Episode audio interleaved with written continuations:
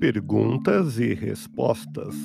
As doenças estão relacionadas especificamente com determinadas transgressões em existências passadas? Há uma certa conotação de doenças com transgressões verificadas no passado. Na verdade, as reparações determinadas pela lei de causa e efeito variam ao infinito.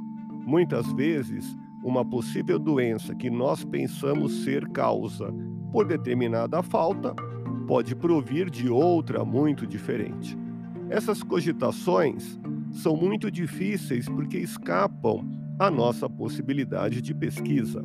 Existem, naturalmente, causa e efeito na determinação das doenças humanas, e certas doenças correspondem às vezes a certas atitudes ou posições por nós assumidas no passado, isto é inegável.